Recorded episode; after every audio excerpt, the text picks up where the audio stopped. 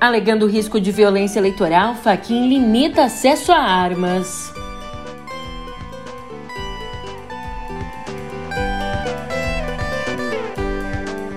E de olho no 7 de setembro, por risco de invasão, PM antecipa bloqueios na esplanada.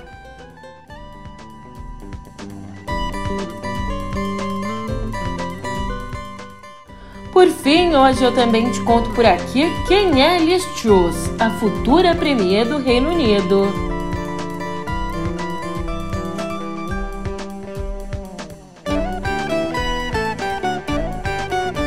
Um ótimo dia, uma ótima tarde, uma ótima noite para você. Eu sou a Julia Keck e aí, vem cá. Como é que você tá, hein? É, nessa terça, dia 6, o clima. O clima tá esquentando, os ânimos estão se exaltando e tudo isso eu vou te contando no pé do ouvido.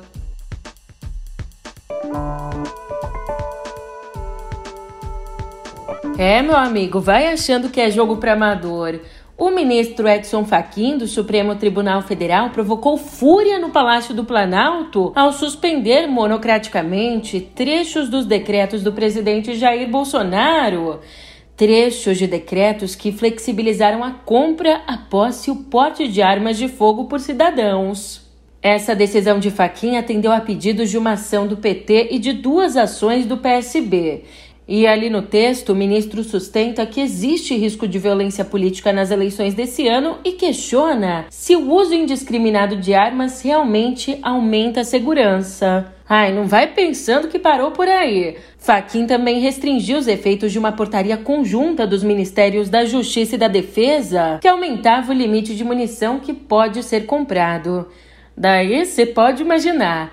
Como conta Lauro Jardim, Bolsonaro ficou irritadíssimo e com a sensação de que o Supremo, ou pelo menos Faquin, tá agindo para provocá-lo às vésperas do 7 de setembro. E os aliados de Bolsonaro? Ah, os aliados de Bolsonaro foram nesse mesmo tom.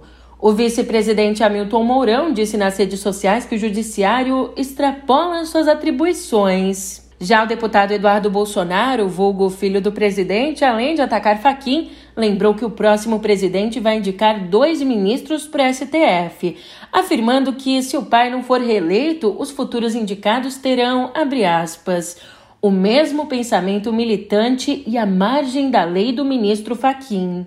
Enquanto isso, nos bastidores do Supremo, a suspensão dos decretos foi vista como um recado para o ministro Cássio Nunes Marques. Isso porque ele, que é o primeiro indicado de Bolsonaro ao Supremo há quase um ano, lá no dia 17 de setembro do ano passado, interrompeu com um pedido de vistas o julgamento desse tema no plenário do Supremo.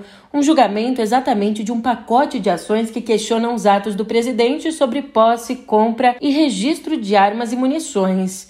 Bom, desde então, Nunes Marques não deu qualquer indicação de que vai liberar o voto dele, travando assim todo o julgamento. Aliás, na decisão de ontem, o Faquin mencionou o tempo que o processo já passou na gaveta do colega Nunes Marques. É, pelo visto, para se tornar um ministro do Supremo indicado por Bolsonaro, existe o pré-requisito de não ter rinite. É, não tem rinite, porque age antialérgico. O processo tá lá, amontoando, amontoando poeira. E olhando agora para a corrida presidencial, bicho, dá para acreditar, faltam aí três domingos para as eleições. No quarto domingo a gente já vai escutar o barulhinho da urna. Pois bem, e quem nos dá o tom de como está essa disputa é a pesquisa IPEC divulgada ontem. Esse levantamento indica a estabilidade nos líderes da corrida e um discreto avanço do segundo pelotão. Aqui, o ex-presidente Lula aparece com os mesmos 44% dos dois levantamentos anteriores enquanto Bolsonaro recuou de 32% para 31%, dentro da margem de erro de dois pontos. Também dentro da margem, Ciro Gomes foi de 7% para 8% e Simone Tebet de 3% para 4%. Em relação à pesquisa de 14 de agosto, os dois subiram dois pontos, no limite da margem. Já no segundo turno, Lula venceria Bolsonaro por 52% a 36%. Agora, quando o assunto é rejeição, quem vence é Bolsonaro. 49% dos entrevistados dizem que não reelegeriam presidente sob hipótese alguma. Dois pontos a mais que na última pesquisa. E o percentual dos que não admitem votar em Lula se manteve em 36%.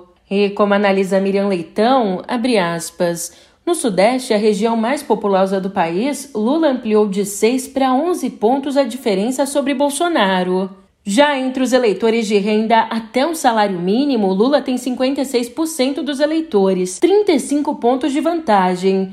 De um a dois salários mínimos, a vantagem de Lula cresceu de 16 para 23 pontos. E Bolsonaro achava que justamente aí ele cresceria com um programa social turbinado para as eleições. Isso indica que a estratégia do presidente não está funcionando.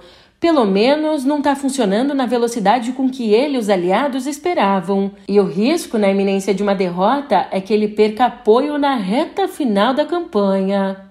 Mas ó, antes das eleições, a gente não pode se esquecer do 7 de setembro, mais conhecido como amanhã. Por conta do risco de invasão ontem à noite, quando caminhões e ônibus desfilaram buzinando pela esplanada, por conta desse risco, a Polícia Militar do Distrito Federal antecipou para a noite de ontem mesmo a interdição da esplanada dos ministérios para o desfile do dia 7. A situação está se complicando.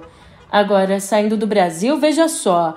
A derrota da Constituição Inclusiva Chilena, derrotada em plebiscito no domingo por 61,9% a 38,1%, não significa que o país queira continuar com a Carta Magna imposta em 1980 pelo ditador Augusto Pinochet.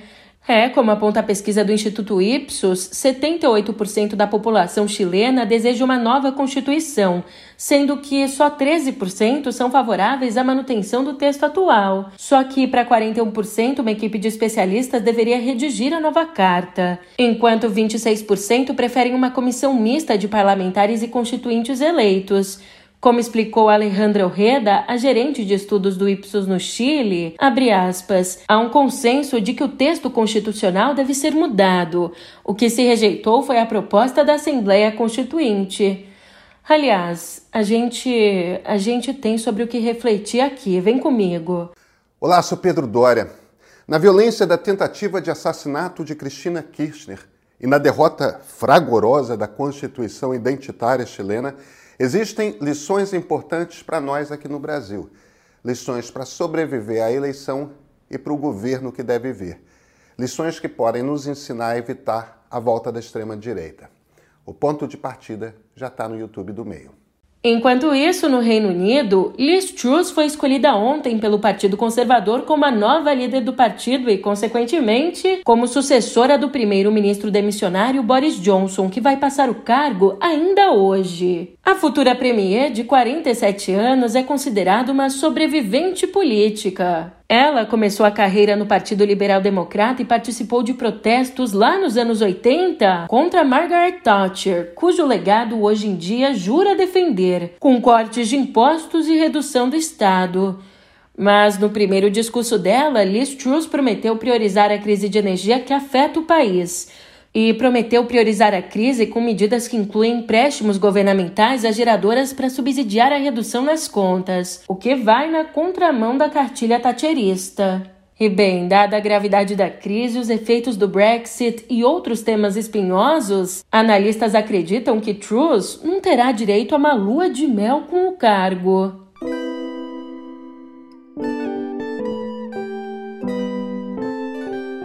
E pelo menos um respiro aqui em viver, sem trocadilho, por favor. Ó, a Administração Nacional de Produtos Médicos da China, um órgão que é parecido com a nossa Anvisa, aprovou a primeira vacina nasal do mundo contra a Covid. Esse imunizante não usa agulha, nada de agulha no nariz, pelo amor de Deus. É um imunizante de fácil armazenamento e o jato de spray é aplicado direto ali na narina.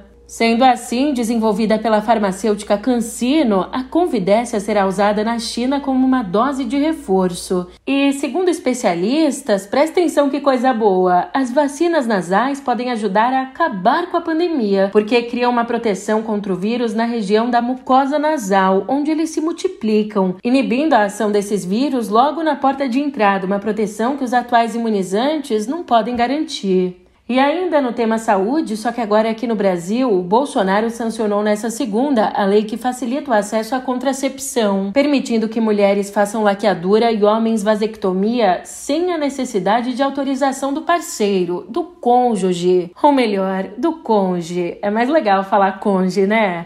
E o texto dessa lei ainda diminui a idade mínima para conseguir fazer a cirurgia de esterilização voluntária. Reduz então de 25 anos para 21 anos. A nova lei, que entra em vigor em seis meses, também vai permitir a esterilização cirúrgica em mulher durante o período de parto, observadas, é claro, as condições médicas para isso. E mudando de tema, vamos conversar sobre sustentabilidade? Um relatório divulgado nessa segunda, produzido por organizações do terceiro setor, indica uma série de medidas para o desenvolvimento sustentável e a segurança da floresta amazônica. E entre as principais medidas estão a valorização dos servidores públicos para atração e permanência em pontos mais críticos e afastados das capitais, além de investimentos em tecnologias de monitoramento remoto e análise automatizada. O documento ainda sugere que sejam revogadas as normas que limitam a fiscalização ambiental e que impedem a responsabilização de infratores, normas que a gente sabe, infelizmente, têm avançado aí nos últimos anos.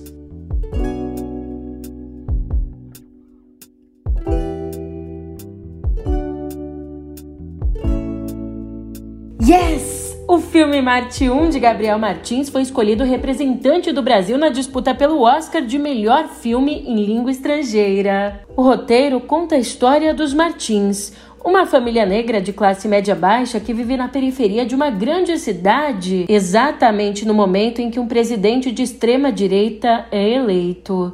E o título Marte 1 se refere ao sonho do filho caçula de estudar astrofísica e colonizar Marte. Já em cartaz por aqui, o longa estreou sob elogios no Sundance, um dos mais importantes festivais de cinema independente do mundo. E falando em cinema, ser aplaudido de pé por sete minutos no Festival de Veneza você imagina, é algo reservado só para os grandes astros e bota grande nisso pois Brandon Fraser está exatamente nessa categoria. Antigo galã de filmes de ação como A Múmia e comédias como Endiabrado, ele arrebatou a seleta plateia do festival com seu papel em Well, de Darren Aronofsky. No longa, Fraser faz um professor de aulas online que é obeso mórbido e que decide dar um novo rumo para a vida. E como disse o ator, abre aspas, foi o meu maior desafio, mas ele é o homem mais heróico que interpretei porque seu superpoder é ver o lado bom dos outros. Ai, ai, que bonito isso, que bonito isso. Já no mundo da música, o clima pesou. O fanqueiro William Santos Souza, o MC William do Borel, foi preso pela Polícia Federal na noite de domingo em pleno Rock in Rio, onde tinha acabado de fazer uma participação no show de bochecha. Segundo a PF, a prisão aconteceu por conta do que chamou de uma sentença judicial definitiva. William, de 50 anos, havia sido preso em Curitiba em 2013 por tráfico de drogas. O rapper fez sucesso nos anos 90 quando fazia dupla com MC Duda e chegou inclusive a gravar com Lulu Santos. E no teatro também. Xiii! Desde que as regras de distanciamento da Covid foram relaxadas em Nova York, a Broadway retomou as atividades com produções de altíssima qualidade. Só faltou combinar com o público. A média de espectadores da recém-encerrada temporada foi mais ou menos metade da média registrada antes da pandemia. E quem falou sobre a crise foi o diretor-gerente do New York Theater Workshop, Jeremy Blocker, que analisou que as pessoas se acostumaram a não sair de casa. Vamos enfrentar essa tendência ainda por alguns anos.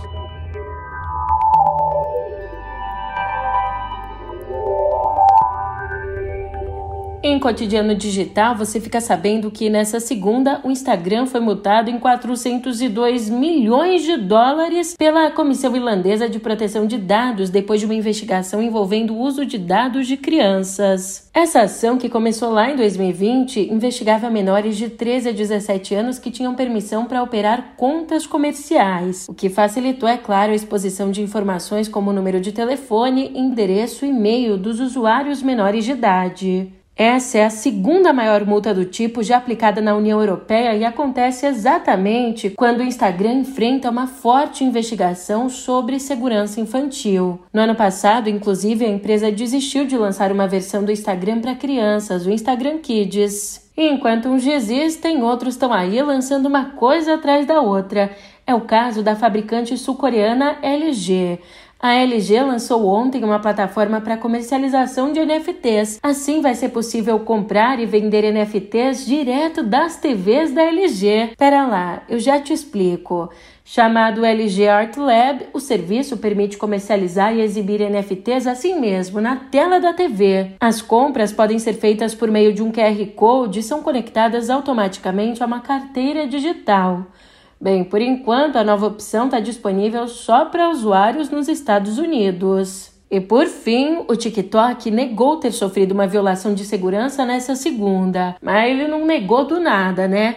Recentemente, um grupo de hackers publicou num fórum que tinha conseguido comprometer o código-fonte do aplicativo, coletando supostamente, né, supostamente coletando detalhes de contas de alguns bilhões de usuários. Mas a rede social afirmou a Bloomberg não ter encontrado qualquer evidência de ataque. Ufa!